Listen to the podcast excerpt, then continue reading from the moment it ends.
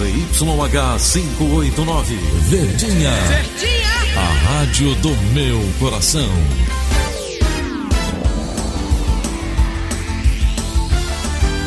Rádio Notícias, Verdes Mares, 810. Atenção, emissoras do interior, para o top de 5 segundos.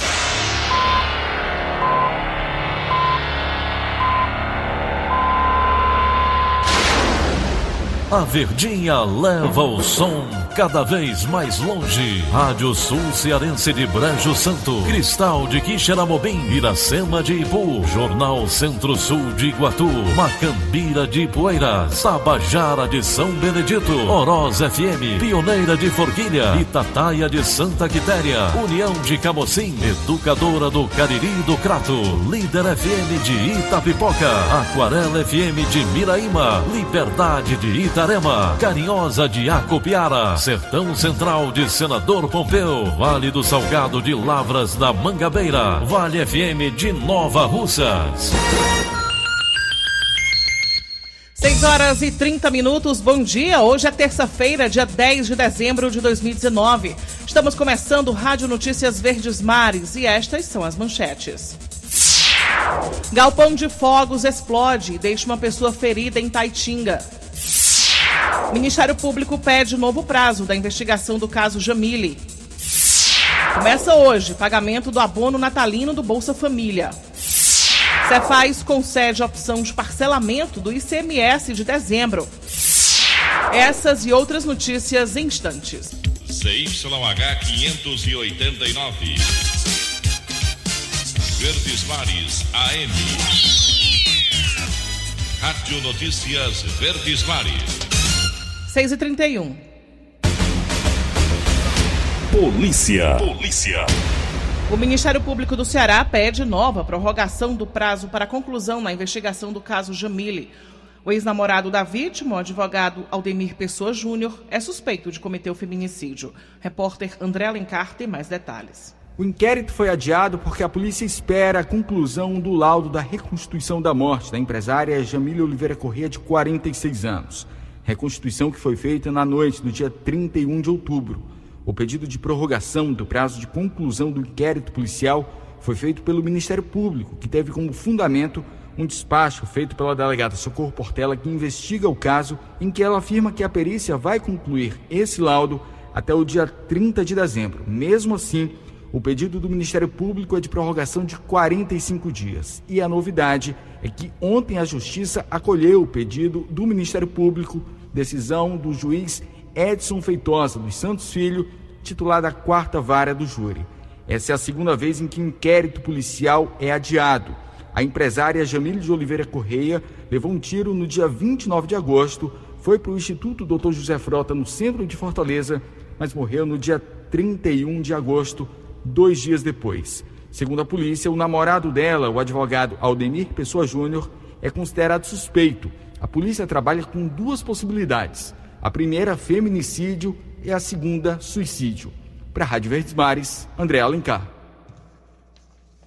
Um galpão de fogos de artifício explodiu e uma pessoa ficou ferida em Taitinga, na região metropolitana de Fortaleza. A explosão aconteceu no bairro Multirão, na tarde de ontem. A vítima, cuja identidade não foi revelada, foi socorrida consciente para um hospital na região. O estado de saúde dela é estável. Não há informações se o galpão está regular. A repórter Darley Mello tem mais informações. E a gente vai conversar agora com o coordenador de operações, Major Aureliano Alves, vai explicar para a gente. Quatro guarnições tiveram que ser deslocadas para cá, de Horizonte, do quartel central, de Messejana, para tentar controlar essas chamas, um incêndio de grandes proporções e com riscos. Sim, como foi dito, por volta das 17 horas, fomos acionados. Né? De pronto, a guarnição do Horizonte, é, mais próximo, que cobre a área, veio para o local, fez o primeiro combate. Em segundo, é, Messejana e o quartel central de Jacarecanga. Né? E aí, no caso, como é que vocês encontraram a situação aqui quando chegaram? Como fogos é bastante inflamável, realmente tem a explosão, tem chamas, né? tem aquele, aquela luz, né? E mais a guarnição com bastante eficiência estabeleceu a linha, fez o combate e as demais viaturas deram o apoio e conseguiu né, debelar as chamas. É, vocês chegaram aqui, inclusive, com a equipe de salvamento, né? Veio uma ambulância aqui para o local, porque suspeitava-se que havia vítimas aí no local. Foi constatado isso? Não, não. A pessoa que estava guardando o local realmente não teve, né? Não teve nenhum dano, né? Não teve nenhum ferimento, né? Felizmente saiu ilesa. Né? Muito obrigada pelas informações. Darley Melo para a Rádio Verdes Mares. Quatro pessoas ficaram feridas e uma estudante de 28 anos morreu nesta segunda-feira após o motorista de uma caminhonete perdeu o controle do veículo, colidiu motocicleta e em seguida bater um carro na CE 386, no município de Farias Brito, no interior do Ceará.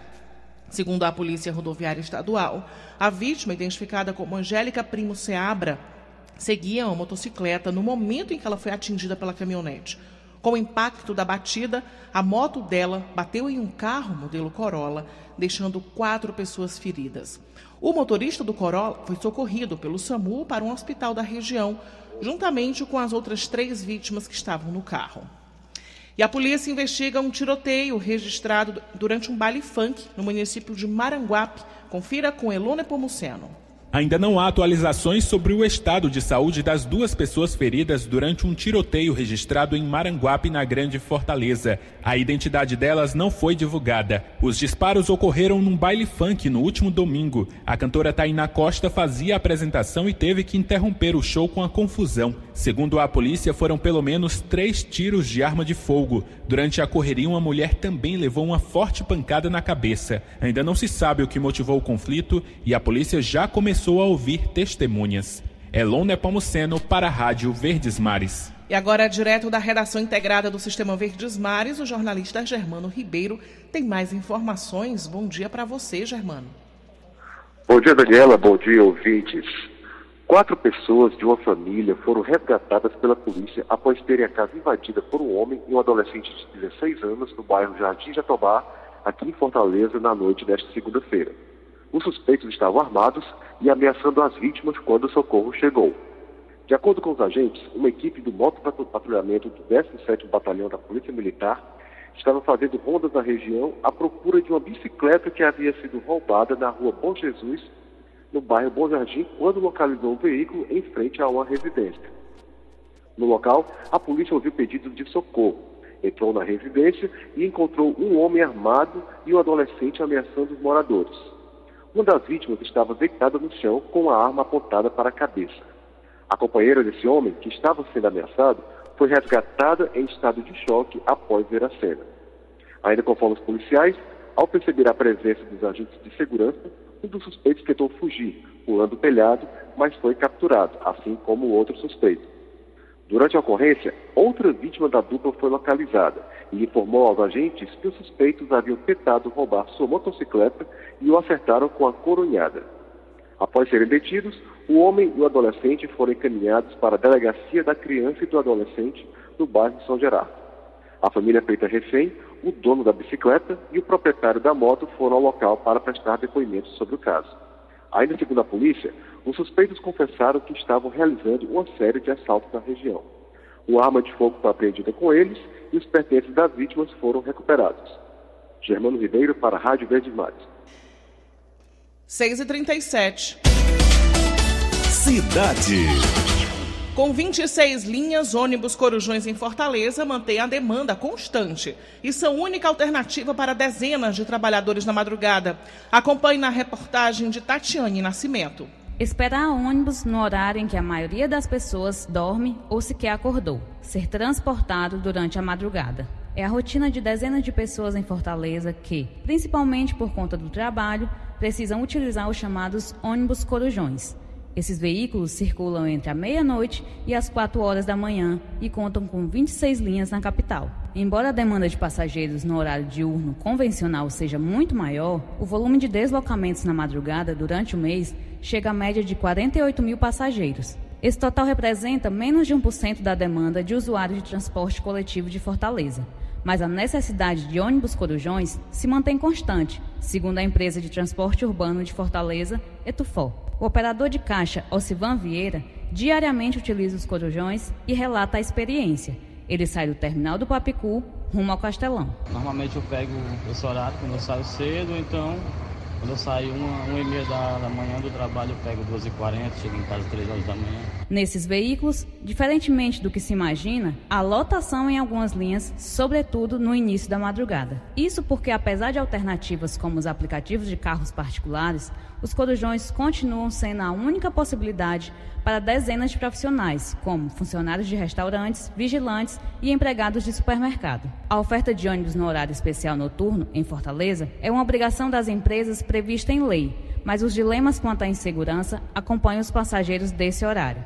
Os intervalos entre um corujão e outro dependem da linha e podem variar de 40 minutos a 2 horas e 15 minutos, conforme a Etufor. O gerente de planejamento do Cindy Ônibus, Sá Júnior, explica que as rotas dos corujões foram definidas há muitos anos e abrangem a maior área possível. As rotas, elas foram desenhadas de modo a ter uma cobertura espacial da cidade, de modo a permitir que as pessoas, quer que sejam, elas tenham acesso à rede e possam, através dos terminais, né, chegarem à, à maioria dos bairros Fortaleza. Questionado sobre a segurança da operacionalização das rotas durante a madrugada, o representante do Ônibus afirma que a operação em si ela é relativamente calma, não, não existe assim registros é, de problemas não. A Polícia Militar do Ceará também foi procurada pela reportagem e informou que são realizadas operações de blitz no horário Corujão, em diversos bairros da capital. Tatiane Nascimento para a Rádio Verdes Mares. E acontece hoje às 4 horas até às 6 da noite, no Cine Teatro São Luís, no centro de Fortaleza, a gravação do especial Humor no Ceará. O especial é aberto ao público e será transmitido no próximo domingo na TV Verdes Mares. O espetáculo traz atrações como Papudim, Laitinho Brega, Aloysio Júnior e Caboré. O especial conta ainda com a participação especial do cantor Vicente Neri, que apresenta alguns dos seus principais sucessos. Em uma das sessões será arrecadado alimentos que serão destinados ao Lar Francisco de Assis, Casa de Miramês e Associação Beneficente Casa da União. E o projeto Praia Acessível vai funcionar diariamente durante o período de férias em Fortaleza. O espaço oferece lazer e banho de mar assistido para crianças, jovens, adultos e idosos com deficiência física e motora ou dificuldade de locomoção. A secretária executiva da Secretaria da Proteção Social, Justiça, Cidadania, Mulheres e Direitos Humanos, Lia Gomes, destaca o projeto que funciona na Praia de Iracema. É uma coisa que parece muito básica, né? Um banho de mar, mas que infelizmente as pessoas que têm limitações, tanto idosos como pessoas com deficiência, não conseguem usufruir desse lazer. Então, pensando nisso, a primeira-dama, junto ao governo do Estado, em parceria com a Prefeitura e a iniciativa privada, trouxe esse projeto aqui para o Ceará. Um banhozinho de mar para as pessoas que têm essa dificuldade de locomoção e vai funcionar agora direto, né? Como se diz, desde o dia 1 de dezembro até o dia 31 de janeiro, porque normalmente ele funciona só apenas de quarta quarta a domingo. Agora na, na estação de férias vai funcionar todos os dias. O Pirata Bar na Praia de Iracema foi reconhecido como patrimônio turístico de Fortaleza. O estabelecimento é o quinto a receber esse tipo de reconhecimento na capital. Uma cerimônia para oficializar o reconhecimento vai ser realizada hoje, às nove e meia da noite, pela Secretaria de Turismo de Fortaleza, no próprio estabelecimento. O Pirata Bar foi criado em 1986 e logo se tornou preferido dos fortalezenses. Atualmente é famoso pela segunda-feira mais louca do mundo, que teve alcance mundial, sendo notícia no jornal The New York Times. E a partir de hoje, o Museu da Fotografia realiza a exposição Museu nos Bairros, com a participação de alunos da rede pública. Os detalhes com Lívia Carvalho. Para difundir a arte fotográfica, o Museu da Fotografia Fortaleza abre hoje exposição com obras de alunos da rede pública. A mostra Museu nos Bairros faz parte do programa Museu na Comunidade e reúne fotografias realizadas a partir do pinhole, técnica artesanal. Durante o ano, os alunos participaram de oficinas e capacitações com a equipe do museu sobre as técnicas de fotografia artesanal. Larissa Sales, uma das educadoras, conta que é clara a evolução dos estudantes. Depois de um período, a gente percebe que as crianças elas vão evoluindo, existem duas oportunidades para que elas possam fazer a fotografia e a gente consegue acompanhar esse crescimento, essa evolução, que na verdade a ideia não é fazer por elas, mas que a gente possa construir junto, esse também é um processo educacional, na verdade, de mostrar para elas que elas são capazes e de que a gente também tem muito a aprender com elas. Desde 2017, o projeto leva para escolas públicas de Fortaleza vivências e práticas fotográficas, e já são mais de 4.800 atendimentos só neste ano. Em cartaz no Museu da Fotografia, a exposição é gratuita e aberta ao público. Lívia Carvalho para a Rádio Verdes Mares. 6h44.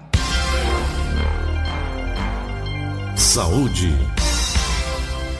É baixa a procura por vacinas contra sarampo nos postos de saúde de Juazeiro do Norte, na região do Cariri. Os detalhes com o repórter Tony Souza. A campanha do dia 30 de novembro, dia D de vacinação contra o sarampo, não foi satisfatória em Juazeiro do Norte. Por isso, continuam tendo as vacinações, mas a procura ainda está muito pequena. Para falar sobre esse assunto, estamos ao lado da Márcia Regiane, que é diretora de imunização aqui em Juazeiro do Norte. A procura ainda está deixando muito a desejar, é isso, Márcia? Justamente, porque nós temos agora a segunda etapa da campanha, né, para as pessoas de 20 a 29 anos, é um público considerável. A gente essa população que procura a unidade de saúde, levando seu cartão de vacina, caso tenha, para verificar se vai ter necessidade de tomar vacina do sarampo. E aquele público que não tem cartão de vacina deve obrigatoriamente procurar a unidade de saúde do bairro para atualizar o cartão, fazer um novo cartão e receber a vacina. Tá, ok, obrigado a Márcia Rejane, diretor de imunização de Juazeiro do Norte. Portanto, o pessoal prioritário dessa segunda fase, de 20 a 29 anos, deve procurar o mais rápido possível as unidades básicas de saúde. Todas em Juazeiro do Norte estão abastecidas com a vacina contra o sarampo para essa faixa etária. Tony Souza para a Rádio Verdes Mares. 6h45, em instantes, servidores da Prefeitura de Fortaleza vão ter reajuste de salário já já. Rádio Notícias Verdes Mares, 810. Rádio Notícia Verdes Mares. 6h47. Política. O governador Camilo Santana se reuniu ontem à tarde com deputados estaduais aliados para debater projetos prioritários para o final de 2019. Na ocasião, o governador aproveitou para agradecer a parceria dos 38 parlamentares estaduais que participaram do encontro. O presidente da Assembleia, José Sarto, ressaltou a importância da reunião para discutir as propostas do Executivo Estadual e colaborar para o aprimoramento das mensagens do Executivo. Ao longo deste ano, o governo do Ceará encaminhou 142 mensagens à Assembleia Legislativa, das quais 122 já foram aprovadas. E o novo valor do fundo eleitoral destinado a cobrir gastos de candidaturas nas eleições de 2020 ainda precisa ser aprovado em relatório final da Comissão Mista de Orçamento e confirmado no plenário do Congresso. Mais detalhes com Wagner Mendes.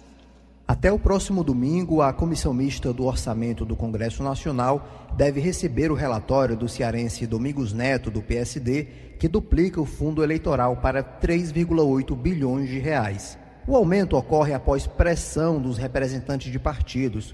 Pelo menos 10 legendas assinaram um documento com pedido de reajuste dos valores para a eleição do ano que vem.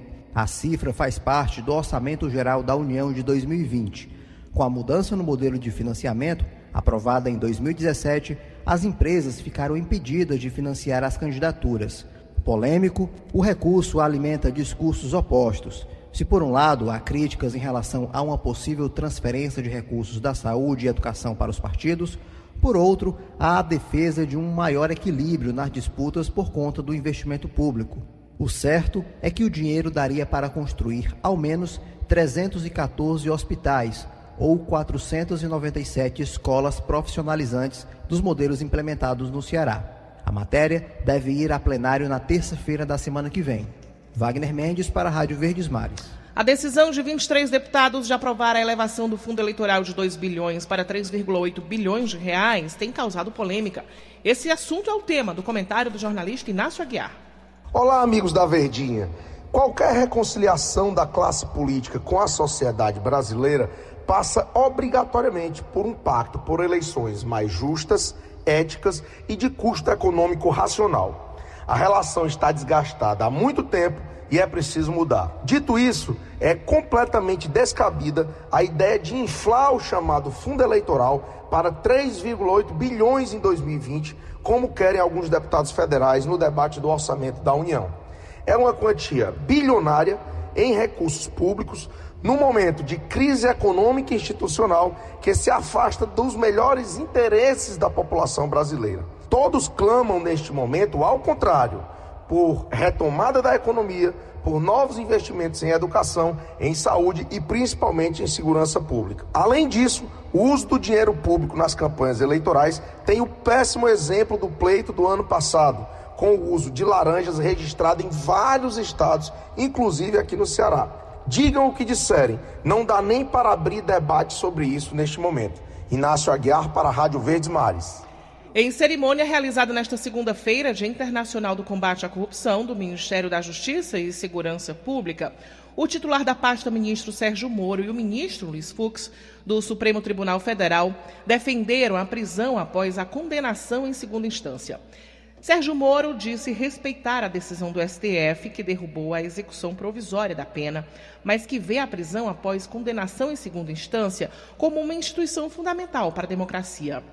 O ministro disse que a prisão em segunda instância é importante para o combate a todos os crimes, mas é fundamental no caso do combate à corrupção. Moro ainda criticou a quantidade de recursos possíveis para a defesa de condenados nos tribunais superiores. E o Tribunal Regional Eleitoral informa que 80% dos processos de cassação contra candidatos cearenses eleitos e não eleitos em 2018 já foram julgados pelo Pleno. Ao todo, 40 processos foram abertos, sendo 29 ações de investigação judicial eleitoral e 11 representações, com acusações que vão desde abuso de poder político à captação ilícita de votos. Desses, 32 já foram julgados e 8 estão ainda pendentes. Dos processos, 9 de cassação abertos pela Procuradoria Regional Eleitoral contra deputados eleitos, 5 ainda aguardam julgamento. Segundo o TRE, o andamento dos processos são acompanhados semanalmente com distribuição de relatório aos juízes relatores a setores de tramitação processual. Agora, 6h51. Economia. A Secretaria da Fazenda do Ceará vai permitir o pagamento parcelado do Imposto sobre a Circulação de Mercadorias e Serviços, o ISMS, relativo à venda do mês de dezembro do varejo. Os empresários que fizerem as vendas parceladas e registrarem um valor para o ICMS a ser recolhido de pelo menos 30% a mais do que o arrecadado em novembro deste ano podem parcelar o tributo. Podem participar lojas, departamentos ou magazines, variedades, vestuário de artigos de cama, mesa e banho, dentre outras. A secretária da Fazenda, Fernanda Pacopaíba, dá mais detalhes. É uma possibilidade de alguns contribuintes nossos que não se submetem às sistemáticas mais simplificadas, que ele possa parcelar o ICMS devido no mês de dezembro, porque a gente sabe que é um fluxo muito grande, o impacto tributário aumenta porque as vendas aumentam, e aí, sensíveis a isso, o governador mais uma vez dá essa oportunidade de parcelamento. Este parcelamento vai poder ocorrer, então, em três parcelas mensais iguais e sucessivas, em janeiro, fevereiro e março, e essa opção só existirá para os contribuintes que estejam em dia com as suas obrigações obrigações tributárias e que se apresentem a uma unidade de atendimento da Cefaz até o dia 31 de janeiro de 2020 com o demonstrativo das vendas desse período de dezembro. E a Caixa Econômica começa a pagar hoje o abono natalino do programa Bolsa Família. Roberto Nascimento tem mais informações. Serão atendidas 13 milhões e 100 mil famílias em todos os 5.570 municípios brasileiros. No Ceará, o programa vai pagar cerca de 389,6 milhões de reais a mais de um milhão de famílias, com valor médio do benefício de 384 reais. O benefício adicional será pago com a utilização do mesmo cartão, nas mesmas datas e canais por meio dos quais os beneficiários recebem normalmente as parcelas do programa Bolsa Família. O calendário de pagamento é de acordo com o final do número de inscrição social NIS do responsável familiar apresentado no cartão do programa. A Caixa começa a pagar hoje o beneficiário com final em inscrição 1. O pagamento encerra no dia 23 de dezembro para quem tem benefício final zero. Roberto Nascimento para a Rádio Verdes Mares. Vamos agora direto ao vivo, conferir a participação ao vivo de Egídio Serpa. Bom dia para você, Egídio. Bom dia, Daniela. Bom dia, ouvintes. Uma informação em primeira mão. Amanhã, quarta-feira, em Brasília, o presidente Jair Bolsonaro visitará a sede da Confederação Nacional da Indústria, CNI. Estarão presentes, além da diretoria da entidade, os presidentes de todas as federações das indústrias, inclusive a do Ceará, a FIEC, cujo presidente é o empresário de mineração Ricardo Cavalcante. Pois bem, cada um desses presidentes apresentará a Bolsa atividades do seu estado.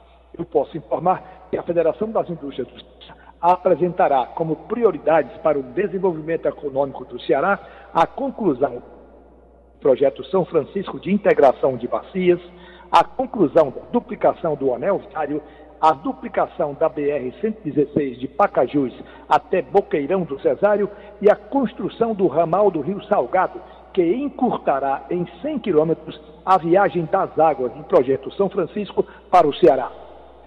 Quanto custará tudo isso, não se sabe ainda, mas só o custo do ramal do Salgado é estimado em 500 milhões de reais.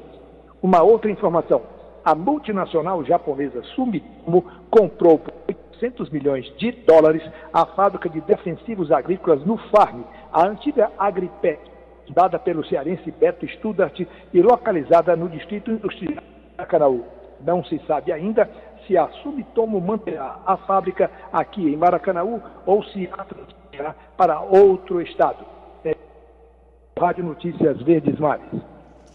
Os servidores da Prefeitura de Fortaleza vão ter reajuste de salário com a reposição da inflação. Alessandra Castro tem mais informações.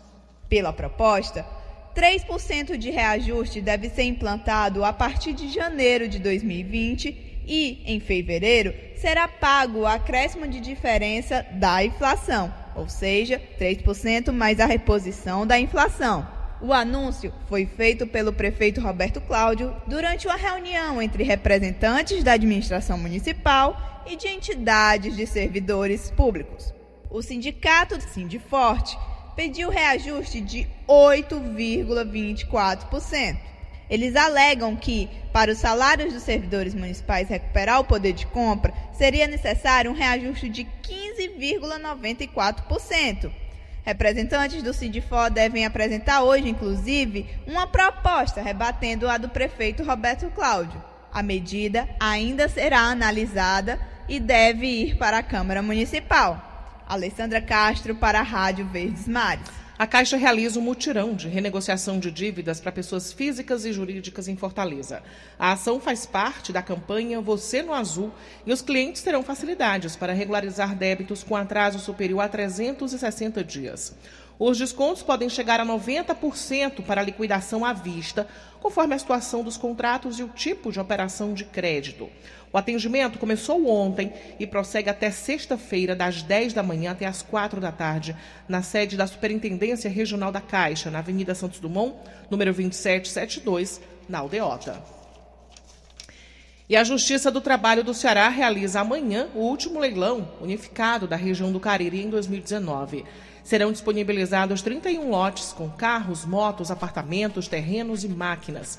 O leilão acontece a partir das nove da manhã no Fórum Trabalhista Desembargador Paulo da Silva Porto, em Juazeiro do Norte. O juiz do trabalho, Clóvis Valença Filho, tem mais informações. Nós procuramos aqui na região do Cariri realizar quatro leilões por ano. E esse que ocorrerá no dia 11 de dezembro é o nosso último leilão de 2019. Esse leilão contará com a participação de toda e qualquer pessoa maior de idade que queira comparecer aqui no Fórum Trabalhista Desembargador Paulo da Silva Porto, localizado na rua Rafael Malzoni, número 761, no bairro São José, em Juazeiro do Norte. Esse leilão tanto pode ser presencial, com as pessoas se dirigindo aqui para o fórum, ele é realizado no auditório do nosso fórum, ou através do site www.williamleilões.com.br. Agora, para que você possa participar do leilão através